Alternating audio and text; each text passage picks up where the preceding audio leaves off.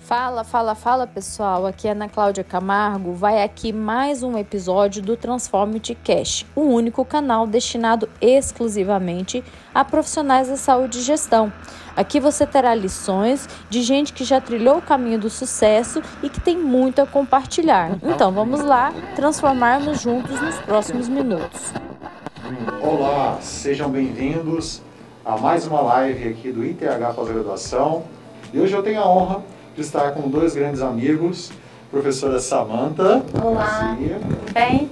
Professor Júlio. Olá, pessoal. E nós estamos aqui, claro, para refletir um pouco, trocar ideias com um tema extremamente importante hoje, que é o tema de Janeiro Branco.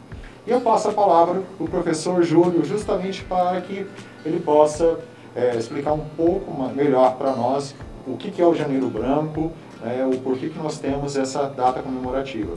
Júlio, contigo, por que Janeiro Branco? Olá, pessoal, mais uma vez, obrigado pela oportunidade de estar aqui falando sobre esse tema tão importante que é a saúde de Janeiro Branco.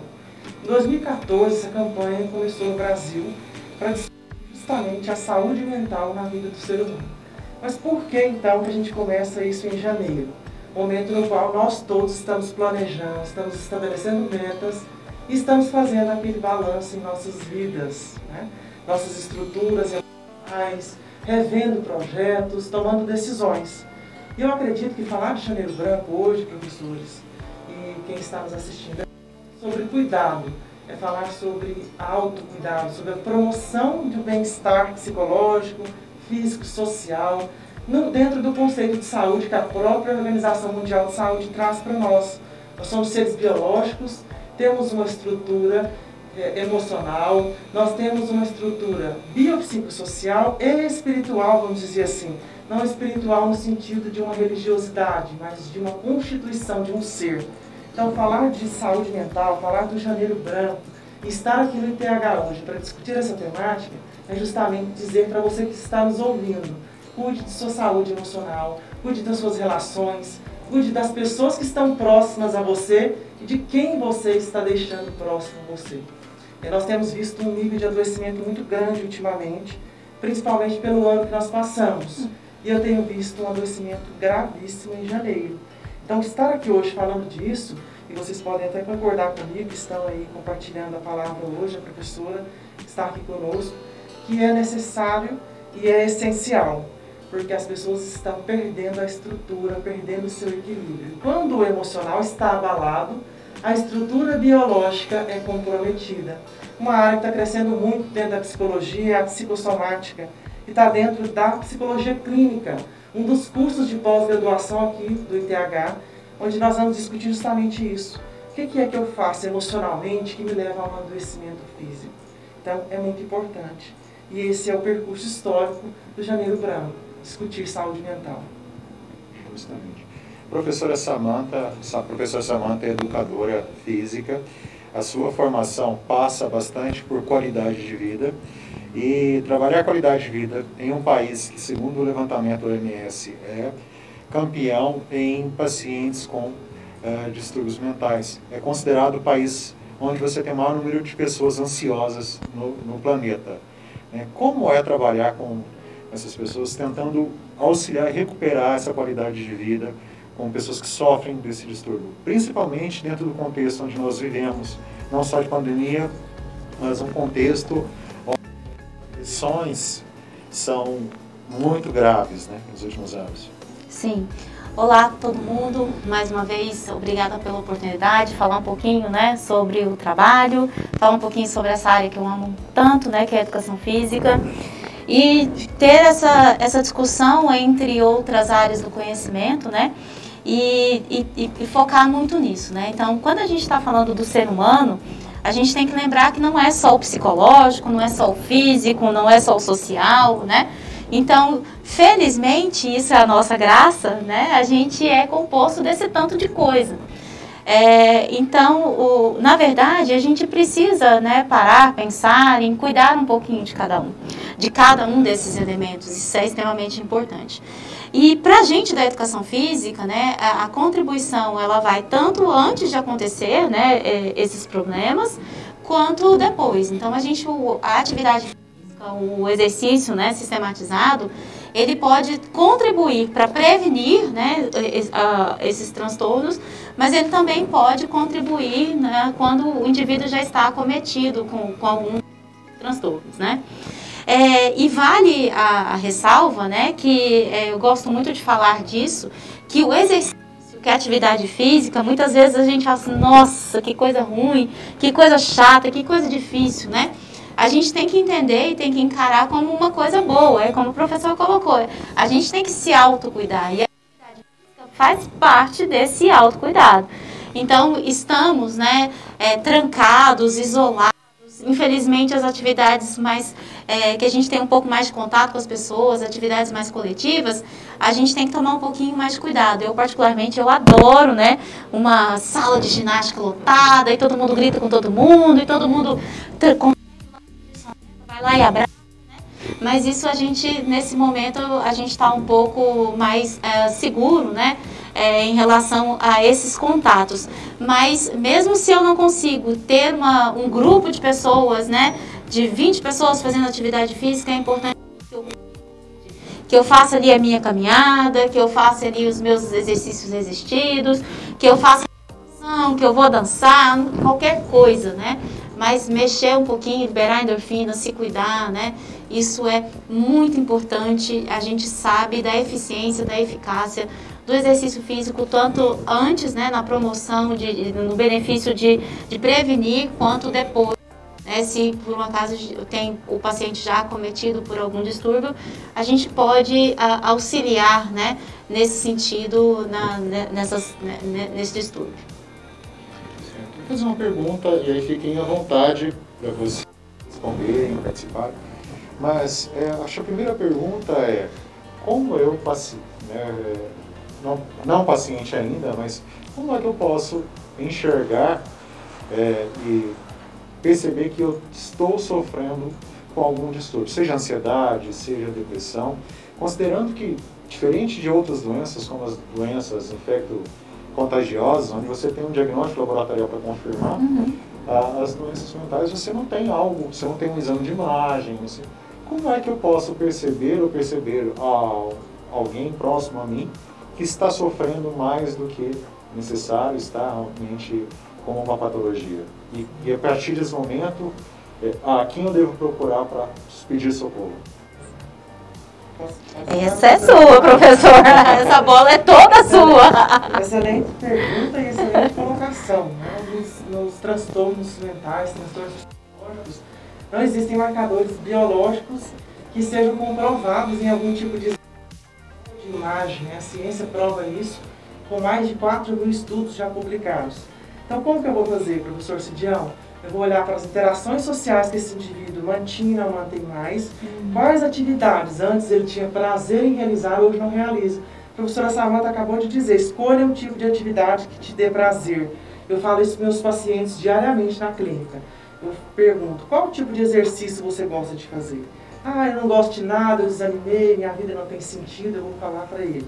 Olha, vamos desenvolver em você autoconhecimento. E a partir do autoconhecimento que eu mantenho autocontrole, então, se eu gosto de andar de bicicleta, me dá prazer, eu vou fazer isso. Eu gosto de ir para o vôlei com os amigos. Apesar do distanciamento social, nós podemos conseguir alguma alternativa disso acontecer e acontecer de forma segura. Uhum. E derivar prazer. A pessoa perde o sentido. Ela começa a atribuir fatores negativos a todas as suas experiências diárias. Ela começa a se afastar das pessoas. E quem estiver próximo de alguém, por exemplo, que tenha depressão, a pessoa começa a ter um sono excessivo ou uma perda de sono. E as pessoas que estão próximas começam a questionar: nossa, mas o Júlio está dormindo muito. O que, que será que está acontecendo? Justamente uma fuga ou uma esquiva, uma evitação da realidade. E a pessoa é muito criticada no ambiente familiar, no ambiente de trabalho, porque ela não tem mais aquela energia. Então basta você fazer um estudo comparativo e simples. É um experimento social. Como a pessoa se comportava antes E como ela se comporta no exato momento? Porque você começa a ver uma outra pessoa surgindo naquele histórico ali. A pessoa ela vai perdendo a, a função que antes ela exercia com tanto empenho. Ela perde aquele brilho nos olhos, ela deixa de desenvolver as atividades, o que antes a academia era importante uhum. para mim, hoje está tudo fechado, eu não posso ir tanto, ou posso ir com alguns tipos de ressalvas, o exercício me fazia bem. Tá, mas vamos desenvolver algo dentro do seu ambiente de possibilidade, você consiga resolver e fazer? Só que a pessoa que esteja nesse processo, ela não consegue enxergar possibilidades. Uhum. E qual que é o papel dos profissionais de saúde? Mostrar. Existe um leque, eu costumo dizer isso. Eu faço um leque para os pacientes no consultório e mostro para eles. E mostro dizendo, essas são as possibilidades de vida que você possui. O que você quer fazer com elas? Uhum. Porque a escolha é do outro. E nós precisamos entender isso. Eu preciso decidir mudar a minha história. Eu preciso decidir investir. Psicoterapia, por exemplo, vocês sabem que são profissionais, não funciona se a pessoa não quiser estar no processo. Sim. Então eu vou identificando tudo isso. Olha, antes eu interagir socialmente, minhas habilidades sociais começam a ser rebaixadas, ou estou muito agressivo, ou estou muito passivo, né? não consigo me colocar mais. O que está acontecendo com esse indivíduo? A perda de, a de apetite sexual, por exemplo, dentro de uma relação conjugal, é, um pai que não fala mais com os filhos dentro do lar, é, a esposa que cuida tanto da casa e não tem tempo para cuidar mais de si, ou pessoas solteiras que começam a desenvolver um isolamento em grande escala, param de interagir. Então, tudo isso é algo que a gente precisa identificar. E não existe um só fator, são é, vários fatores influenciando esse adoecimento ou o processo de aquisição de uma saúde mental qualificada. Júlio, e existe uma retroalimentação? Então, por exemplo, uma pessoa que está iniciando um processo de depressão, muitas vezes ele busca se isolar porque ele não quer, ele sabe que ele está desagradável uhum. e ele não quer é, ter, tornar o ambiente desagradável. Então ele se afasta das pessoas porque ele sabe que ele não está bem e isso vai retroalimentando. A mesma situação na ansiedade, ele já tem um certo temor uhum. né, e, é, de algo acontecer especificamente, então é, isso vai retroalimentando. Então, o seu desempenho no trabalho, ele vai diminuindo porque ele não consegue focar, ter a concentração. E aí o medo que ele tem de perder o emprego vai fazer com que isso também alimente a ansiedade, todo esse processo. Né?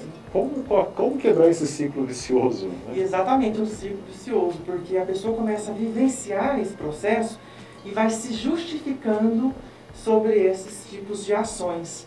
Então, ah, eu não quero mais fazer esse tipo de atividade. E a cognição fica afetada, o pensamento automático disfuncional, traduzindo isso para você que está nos assistindo. Né?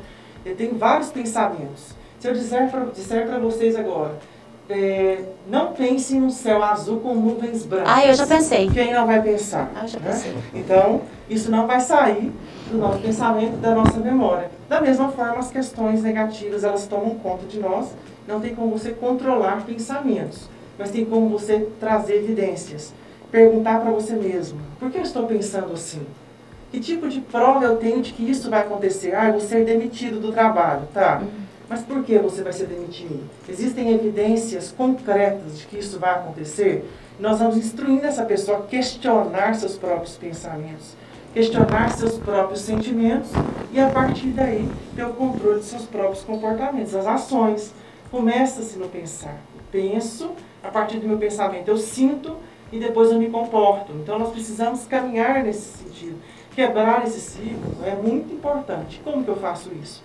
Justamente registrando. Vai ter momentos que eu vou precisar pegar uma folha e anotar tudo que eu estou pensando para eu avaliar. Peraí, eu estou diante desse tipo de pensamento. Eu não sou ninguém, eu não tenho mais utilidade, eu não consigo mais fazer o meu exercício eu não consigo mais caminhar, eu não consigo mais fazer nada, eu não vou ao clube, minha vida perdeu o sentido. Tá, mas o que nós podemos fazer com essa impossibilidade? Quais são as possibilidades dentro do impossível que você está me colocando? Que a pessoa precisa tomar consciência de que aquilo tem possibilidade de resolução. E a gente vai resolver esses problemas para ela gradativamente. Quando a gente trabalha saúde mental, é, vocês são profissionais da área da saúde e podem percebi muito isso, principalmente o professor Samantha deve ter ouvido várias pessoas dizendo, né? Quanto o exercício muda a vida das pessoas. Só que até a pessoa chegar a fazer a escolha de ir investir num exercício, demora um pouco. Porque ela não percebe que ela precisa se cuidar. Ah, eu cuido de todo mundo. Eu cuido do meu pai, cuido da minha mãe, cuido dos meus filhos, dos meus irmãos. Aí você faz aquela famosa pergunta: e quem cuida de você? Nossa. É um processo auto, né, curativo e que precisa de um autoconhecimento gigantesco. É uma- Por isso que é gradativo. E aí vem uma pergunta acho que nós como profissionais nos fazemos. É, por que as pessoas não se cuidam? Sim. Por que, que elas cuidam tanto das outras pessoas, cuidam dos seus animais de estimação, mas não cuidam de si próprio, né? Então, uma, é um questionamento que se Sim. tem. E, e um outro ponto que eu queria para a gente colocar, como profissional de saúde, não sendo, nós dois principalmente, não sendo da área, Da- a gente não consegue fazer, às vezes, essas leituras, né? É, o Júlio colocou uma coisa muito importante. É, eu só consigo ajudar a partir do momento que, que essa pessoa me buscou, né? Foi atrás de mim, que está aberta às intervenções, está sujeita a participar, a fazer, né? Então, é, é bem isso que, o- que o Cirdião está tá colocando mesmo, né? E o seu paciente, mesmo sendo educadora física nesse sentido, ele confia, ele vai confiar Sim. com você Exato. a tal ponto, e que é desesperador para nós nesse sentido, porque ele não tem uma outra assistência, Sim. não tem outro profissional de saúde que vai. Então ele vai pedir socorro a você. E aí a gente surta e vai pro Júlio. E nós, o paciente. Exatamente. E aí o ponto-chave que acho que a gente coloca para todos os nossos colegas profissionais de saúde é preparem-se, porque vocês atenderão, mesmo não sendo da área da Sim. psicologia, serão, é nossa responsabilidade esse cuidado. Ter essa sensibilidade de perceber que o seu paciente necessita de um apoio para poder direcionar dentro desse sentido. E vamos falar um pouquinho de química que eu amo. E as bases químicas dos processos, desses processos de, de estudo? Sim, existem faltas de, de determinados tipos de substâncias que o cérebro precisa para se manter é, em uma atividade normal. Né? O professor Cidião sabe com propriedade sobre isso. E tem pessoas que têm um rebaixamento muito grande dessas substâncias. E daí, por exemplo, o exercício. A professora Samanta disse, vamos produzir endorfina no indivíduo para que ele se mantenha em atividade. Reduzir o cortisol. Como que a gente vai fazer isso? Trabalhando em conjunto. Eu acredito, professor Cidião, que se nós não trabalharmos em conjunto, um ajudando o outro dentro da área da saúde, Não, não há como melhorar uma sociedade. E nós fazemos juramentos no momento de uma formatura, e nós vamos ajudar as pessoas. E com o passar do tempo, a gente vai se esquecendo disso. E como você colocou muito bem, olha, eu preciso sempre ouvir, acolher, encaminhar. Não tem como eu fazer o papel que a professora Samanta faz, não tem como fazer o papel que o senhor faz, né? e vice-versa. Só que nós trabalhamos juntos, nós vamos conseguir obter mais êxito. Nós vamos conseguir ajudar essa pessoa. O objetivo é fazer com que a pessoa se torne cada vez mais ela mesma. Então, ah, está faltando determinado tipo de substância porque o cérebro está necessitando de que a sua bioquímica e a área da neurociências, a neuropsicologia, ela vem muito para trabalhar isso, né? A fisiologia do cérebro operando dentro dos processos de transtorno, sejam eles de humor, sejam eles é, outros tipos de transtorno, alimentares, quaisquer forem, né? A gente precisa muito entender essa estrutura biológica. Daí, o encaminhamento para um médico.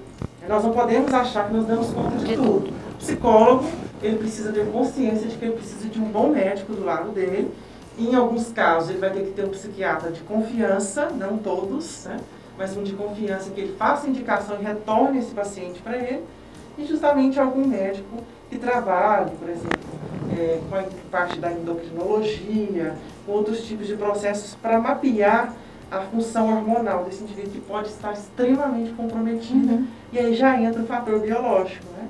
Então, tem uma biologia, Uhum. eu tenho uma história de aprendizagem e eu tenho uma cultura que determina os meus padrões. Não podemos esquecer de nenhum desses três aspectos. Perfeito. E lembrando, e aí a, a- acho que o papel dentro da farmácia nesse sentido Sim, é orientar que esses medicamentos, sejam para ansiedade, sejam para depressão, são medicamentos de, a gente até coloca com doses de ataque. exato. É para ajustar, mas eles não terão o efeito esperado se não for compartilhado com os outros tratamentos que não são medicamentosos. E, na verdade, só vão funcionar nesse sentido. Eu sempre faço essa comparação bem simplista, mas se imaginar uma criança com febre, Né? Numa criança com febre, a alta temperatura pode provocar um dano irreversível. Então, o que você vai buscar é baixar a temperatura, para isso usar físico, banho, e uh, medicamento, um, um antitérmico para poder baixar a temperatura. E, claro, buscar qual é a causa, por que, que a febre está ocorrendo. É um agente infeccioso, é um vírus, é uma bactéria? Então você vai tratar qual é a causa. Nos transtornos é o mesmo raciocínio, né? Você vai utilizar um medicamento, seja um ansiolítico, seja um antidepressivo, para ajustar os níveis Exato. normais e buscar qual é a causa, que é aí que a gente entra a psicoterapia, né? e em paralelo para poder auxiliar todos os outros tratamentos não medicamentosos, atividade física, é, a terapia ocupacional e assim por diante. Sim, sim. Importantíssimo. Eu, eu sempre que atendo pacientes que estejam com algum tipo de transtorno de humor, por exemplo, principalmente depressão, é a primeira indicação que eu faço. Procura educador físico e vá fazer exercícios. Porque eu sei que melhora bastante. Isso é evidente. Né? E uma coisa que o senhor colocou, professor Cidião, que é muito importante, é compreender a função da medicação. Uhum. Porque tem pacientes que chegam assim e falam, ah, preciso urgente um psiquiatra porque eu não durmo, porque eu não, eu não deixo de ser ansioso, estou muito agressivo, é, eu quero bater em minha mãe, eu não suporto mais ela. São relatos né, que a gente ouve muito na sociedade e ouve também dentro do contexto clínico, a gente escuta isso. E aí a pessoa acha que o remédio vai fazer ela se tornar outro ser humano. Né? Na verdade, é para trabalhar uma química cerebral mesmo. Como o senhor disse, vamos diminuir essa febre emocional, né? depois nós vamos tratar causa e função, que é algo muito importante. Em função de que eu estou deprimido? Em função de que eu estou ansioso? Uhum. É o meu ambiente de trabalho? Ah, não, é meu casamento, meu namoro? Ou sou eu comigo mesmo? Eu me perdi em algum momento e tenho que voltar lá e me resgatar? O que está acontecendo aí? Né? E é uma, eu puxo algo anterior. É muito mais fácil cuidar do outro. É. Se nós perguntássemos aqui, quem é que tem mais facilidade de presentear alguém do que se presentear? A maioria de nós que diz, ah, eu amo presentear. Mas se for para você ir lá comprar, por exemplo, uma camisa cara, de 500 reais, você fala, não, muito caro. Para mim, não. De jeito nenhum. Vou comprar uma sandália bonita, igual a professora. Nossa, minha sandália chique, obrigada. E aí ela pode, poderia dizer, não, mas é muito caro para mim, mas se ela fosse dar para alguém, ela faria valer a pena e diria, faria, faria valer a pena e diria, não, essa pessoa merece. Nós aprendemos isso lá atrás. Eu acho que, assim, desculpa te cortar, ah, mas aí eu, é, é, a mãe falando também, né? Sim. A gente, a mãe faz muito isso e eu tô, eu faço isso direto. E aí na terapia descobri que não é pecado eu me cuidar antes de qualquer coisa para depois estar plena para cuidar dos meus filhos, né? Então, assim, é, hoje eu não tenho mais culpa de 5 horas da manhã acordar, eu gosto de fazer 5 horas da manhã, de ir lá fazer o meu treino maravilhoso e depois eu vou cuidar dos meus filhos. Mas esse é o meu horário. E aí depois eu comecei a pensar nisso. É o meu horário do treino, é o meu horário de, com as minhas amigas, é o meu horário com isso. E, e isso num primeiro momento, aí eu tô falando com o paciente, né? É, isso era muito difícil, me causava muita ansiedade sim, sim. e muita culpa. Como que eu vou largar duas crianças indefesas? Coitado, o bicho papão vai vir buscar eles, eu não vou estar ali, né? Uma sensação horrorosa. E aí, com, com a terapia, fui conseguindo entender que eu tenho que estar muito bem para poder dar conta do outro, Exato. né? Então, aqui saúde emocional, você está de parabéns. Porque primeiro eu, depois o outro. Nossa, mas nós estamos sendo muito egoístas. Os pais têm uma grande dificuldade de compreender isso pais têm que se priorizar, primeiro eu, depois o outro, primeiro eu, depois o casal e depois meus filhos. Uhum. Então, assim, na terapia isso é um processo de aprendizagem doloroso, doloroso. mas é real. Porque se eu não estiver bem, como que eu vou ajudar o outro? O avião, né, quem viaja de avião sabe muito desse exemplo. Uhum. Use a máscara de oxigênio, coloque em você primeiro, para depois você auxiliar quem estiver do seu lado. Porque se eu estiver sem oxigênio, se eu estiver sem saúde emocional, como que eu vou ajudar os outros? Uhum. Não tem como. Eu não passo aquilo que eu não tenho. É bem isso mesmo. Deixa eu aproveitar e fazer uma pergunta. É, o professor já falou da questão é, da anulação, né? Ah, eu me anulo, eu não, não, não fico mais, eu fico muito em casa, eu vou perdendo ah, o gosto pelas atividades. E, e, o contrário também pode acontecer, ter uma, um comportamento, não, agora eu vou trabalhar mais, eu vou comer mais, eu vou treinar mais.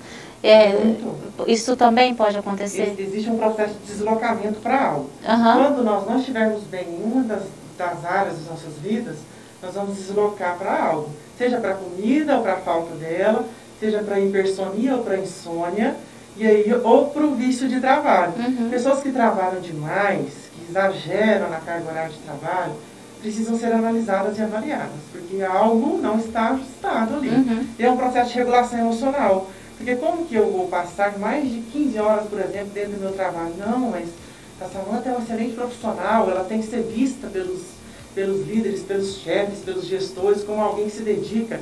Olha, Júlia, eu trabalhei ontem 15 horas. Tá, mas será quanto tempo você vai conseguir manter em atividade essa operação? Uhum. E você vê muita gente que está em cargo alto aí nas empresas, diretores, gestores, proprietários de empresa, que estão extremamente adoecidos justamente por isso. Porque trocam, ao invés de eles faltarem, eles colocam em excesso as atividades. Uhum. Tem muito isso. Tem esses dois lados, muito bem lembrado, professor, muito bem lembrado. É, é, um, é, é interessante porque essa carga, esse excesso, é a tentativa de compensação. Sim, sim. E, e aí também tem uma retroalimentação, Exato. porque é, ele vai tentar se esforçar mais, mas ele não vai ver os resultados chegando, não vai se sentir feliz.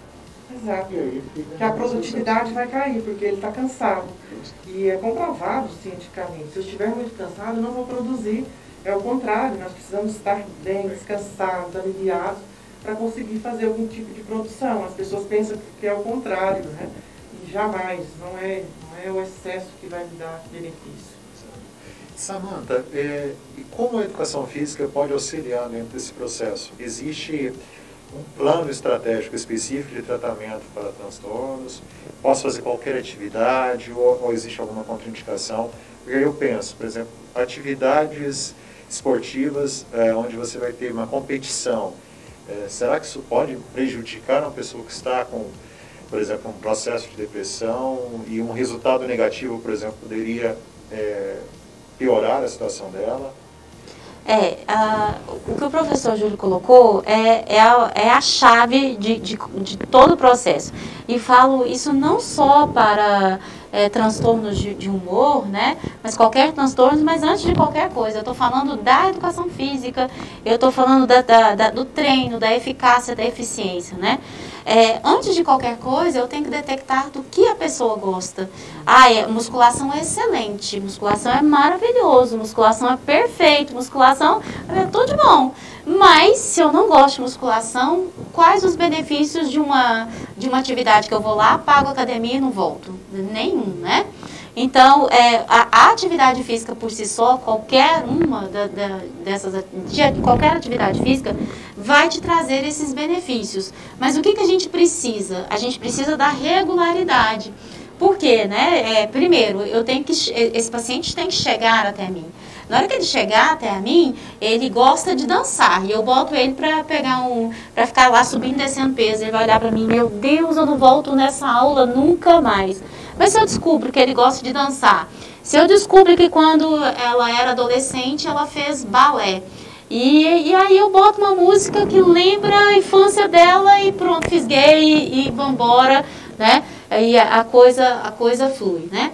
Então, antes de qualquer coisa, conhecer com quem você está lidando. E é literalmente é, é essa conversa, ir buscando memórias afetivas, né? buscando a sua história. O que, que você fez quando você era pequeno?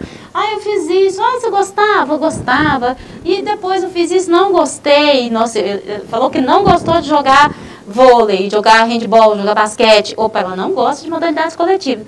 Para que, que eu vou levar o indivíduo para uma quadra? Não vou fazer isso, né? Eu gosto de dançar, eu gosto de step, eu gosto disso, eu gosto daquilo. Então, a primeira coisa, a afinidade com a atividade. Se ele se enxerga ali, ele vai estar disposto, né? Vai ser muito mais fácil manter uma frequência de treino, né? Ah, eu vou começar duas vezes na semana e eu vou para três vezes na semana. De repente, viciou numa coisa boa, começa a treinar todos os dias e aquilo não é difícil mais para o paciente, não é difícil mais para o meu aluno, muito pelo contrário. É, ele, ele não vive mais sem, é um bom vício, é uma coisa boa de se fazer. Então, a, a gente transforma, né? O que é ruim, o que é doloroso, porque muitas vezes a, as pessoas acham que treinar o corpo é algo ruim. Ah, vamos lá, dar chicotada, vai apanhar, vai sofrer. E, e depois quando a gente começa a entender isso, né, e perceber, olha, eu gosto disso, eu gosto disso, isso começa a ser mais prazeroso. Então, a primeira coisa, detectar, né, é, do que a pessoa gosta e a partir disso, né, tratar aí os benefícios que a atividade física tem para qualquer um desse, de, desses transtornos. E, e, e você vai fazer uma comparação. Diferentemente dos medicamentos, é, o tratamento através, é, a busca pela qualidade de vida através da atividade física, ela é contínua. Sim. Ou seja, para o resto da vida. É, eu costumo brincar com os meus alunos, né, que o que eles têm que, que entender, né, primeiro, é, é, é, fazer isso com a gente mesmo. Se eu sou da educação física, eu não enxergo isso, eu não percebo isso, eu não vivo isso, tem alguma coisa errada. Eu sou um profissional que trabalha com corpo e com movimento. Se eu não gostar de corpo de movimento, eu vou ter que buscar uma outra profissão, né? É, e a atividade física, ela vai ter que se tornar hábito. Assim como eu vou fazer xixi, beber água, né, comer todo dia, a atividade física vai ter que ser incorporada dentro do meu hábito, né? E aí, o que, que eu gosto de fazer? Eu gosto de correr no parque, eu gosto de fazer spinning, eu gosto de nadar, eu gosto de pedalar, o que eu gosto de fazer e eu vou ter que me permitir, né? É, é prioridade, vou marcar o meu horário na minha agenda como prioridade e eu vou cuidar de mim, né? Então, primeiro é entender isso e ter, né? Essa a eficiência do, do programa, de qualquer programa de treinamento, está atrelado, né? Com a frequência do indivíduo. Então, pode ser que no primeiro momento, se eu tenho uma condição sedentária, ele não vai conseguir treinar todo dia, uma hora. Né? E aí, é, um bom profissional vai conseguir fazer esses ajustes. Eu vou começar duas vezes na semana, vou, vou subindo gradativamente, aí vai depender né, de, de qual é o nível que o indivíduo, é, é, como, como ele está naquele primeiro momento, e aí a gente consegue ir progredindo. Tanto números é, de sessões, né, no, é, tempo de sessão, e aí um bom profissional consegue fazer essa periodização facilmente. É, a ideia é que ele inicia como um tratamento, mas com o passar dos dias, é, isso vai passar, fazer parte da rotina. A ideia é bem essa, né? Eu costumo brincar que nós, da educação física, a gente tem que encantar pessoas, literalmente. Somos, o movimento ali, qualquer que seja a proposta, tem que ser uma proposta de encantamento. Se eu encanto alguém por aquilo ali, nossa, já pensou? Ai, meu Deus do céu, hoje eu tenho aula de ginástica com a Samanta. Eu odeio essa aula, eu quero jogar ela para fora da, da, da, janela. Eu tenho aula de ginástica, uh, que delícia, né? Então, se eu encantei, se a pessoa, se os alunos vão, independente de qualquer coisa, né? E aí eu brinco lá com os meus alunos da graduação, eu não faço chamada. E não tem é, aula de ginástica nos primeiros períodos. Ginástica, meu Deus. Nos primeiros dias eles brincam comigo. Assim, meu Deus, o que, que é isso? Que é difícil, que coisa complicada. E a, a, coisa vai sendo, a própria ginástica é tão encantadora, né? E a atividade, os exercícios, os movimentos, que chega no fim de semestre e eu não preciso nem de fazer chamada, não preciso fazer prova. Eles já estão encantados e já entenderam a vibe, a proposta, né? Então é encantar, mostrar para eles as possibilidades, né? E aí é, vai viciar mesmo. A ideia é essa, um bom vício. Exato. Fazendo agora uma comparação pelo outro lado, né? Os medicamentos, e aí entra a categoria farmacêutica dentro desse processo. É, o nosso papel dentro de uma equipe multiprofissional é evitar que o paciente tenha problemas relacionados aos medicamentos. Uhum. Então, tem alguns pontos chaves nesses tratamentos que nos preocupam. Primeiro, é paciente que necessita e não utiliza, uhum. não adesão, uhum. e o contrário, paciente que não precisa e que utiliza. É, isso aí é, é, é bem... É muito comum, é. a automedicação. Apesar de que esses medicamentos, a maioria são medicamentos controlados que necessitam da retenção de receita, uhum. é, são extremamente consumidos dentro desse sentido. E aí está o, a minha preocupação nesse sentido, um ponto é entender que, diferente da atividade física, que ela vai ser contínua, uhum. os medicamentos não, eles servem para diminuir a, o desconforto da doença e auxiliar no tratamento, mas ele não deve ser contínuo, ele tem que ser acompanhado. É, ele, para ser prescrito, ele vem, aí sim vem importante, porque é possível fazer o acompanhamento bioquímico para mensurar qual é a dosagem dos neurotransmissores. Uhum. E aí a medicação entra para poder regular e tomar dentro, colocar dentro dos níveis normais. Então é muito importante que você tenha essa ideia de que se você for fazer uso do medicamento, esse medicamento ele vai ser prescrito com uma base clínica, onde a sua condição foi avaliada e você tomará por um tempo específico.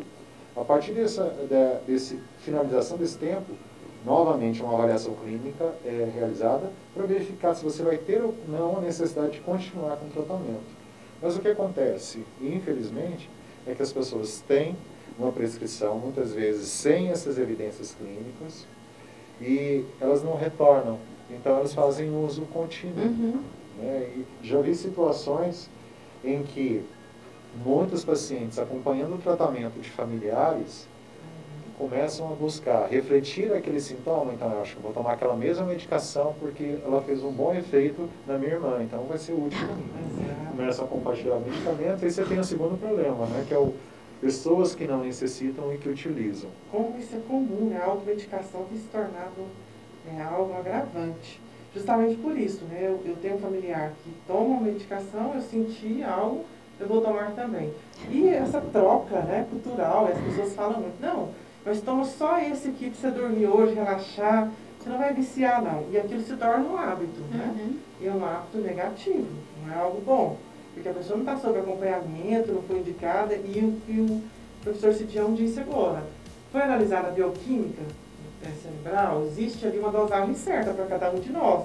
Nós temos peso corporal para ser uhum. analisado, nós temos uma estrutura biológica que é totalmente distinta do outro. Então, isso precisa ser avaliado. E a automedicação é algo que nós não devemos fazer. É para o próprio benefício do indivíduo. É, e, e tem alguns pontos que a gente precisa também levantar com relação à não adesão. Na não adesão, você faz toda a análise do paciente clínica, prescreve, mas ele chega em casa e lê a bula. Ele tomou a primeira medicação, mas leu a bula de forma alguma. Não volta a tomar, esse medicamento tem muitos efeitos colaterais. Né? E aí a gente precisa de definir alguns pontos chaves. As reações adversas, que são geralmente as mais graves, elas têm uma frequência não significa que você terá essa condição, principalmente se a dosagem está dentro daquela ajustada à sua necessidade. Se você está sendo acompanhado por um profissional, um médico e farmacêutico, isso faz diminuir com que as chances dessas reações adversas ocorram. E se elas ocorrerem, muitas vezes é simples ajuste de dosagem resolve o problema. Então, é importante que vocês estejam acompanhados, exijam quando forem adquirir o medicamento numa farmácia, numa drogaria, o acompanhamento pelo farmacêutico responsável. E aí você vai fazer o uso de forma correta. Esse é um, esse é um ponto importantíssimo a ser considerado com relação aos medicamentos. E mais uma vez repito, de nada vale os medicamentos se não faz, se você não vai, se não tem um acompanhamento multiprofissional. E aí entra a psicologia, entra a educação física, entra, por que não, a nutrição, uhum. né, todo um cuidado com a alimentação. Ou seja, você vai restabelecer o controle sobre a sua vida. É isso simples. Querem complementar algo? A gente está dirigindo aqui a reta final. Eu gostaria de, de deixar para vocês que estão assistindo apenas uma auto-reflexão sobre como você tem conduzido a sua vida, onde você quer chegar. Isso não é com chave de início de ano, né? não é nada de, ah, vamos dar ali um conselho. Não, mas é uma auto-reflexão que fica para você sobre como você tem conduzido seus processos, quem você quer manter na sua vida a partir de agora, que trabalho que você quer desenvolver e, acima de todas as coisas, que você pense sobre o que você tem deixado o outro escolher por você. Se priorize, valorize seus momentos a professora Samanta trouxe algo tão rico e eu estava aqui refletindo. Às vezes as pessoas vão fazer atividade física e querem levar pessoas junto. Que tal você fazer sua atividade física sozinho? Para você começar a suportar você mesmo. Né? Vamos fazer esse exercício. Porque eu passo esse exercício, professor Cidiano, professora Samanta, para alguns pacientes meus e digo assim, Eles falam, eu não consigo ficar sozinho nem um minuto, eu gosto de ficar o tempo todo perto de alguém, se eu sinto mal. Eu falo, você vai dar uma volta de uma hora no shopping, em algum lugar, sozinho, e vai voltar na sessão e vai me dizer como que foi. A maioria volta e fala, em cinco minutos, se eu liguei para alguém, fui para casa de fulano, ou chamei alguém para sair comigo. Isso é muito importante. Eu deixo para você essa reflexão. Faça coisas sozinho, sozinha. Comece a se amar. Aprenda a gostar mais de você. Priorize sua própria companhia. É isso que eu deixo para vocês nessa tarde de hoje. Nossa, adorei, adorei a fala do professor Júlio. É, é bem isso mesmo, né? Então, uh, o, o, que a gente faz, né, pela gente, só a gente vai colher o, o, o dessa, dessa plantação, né?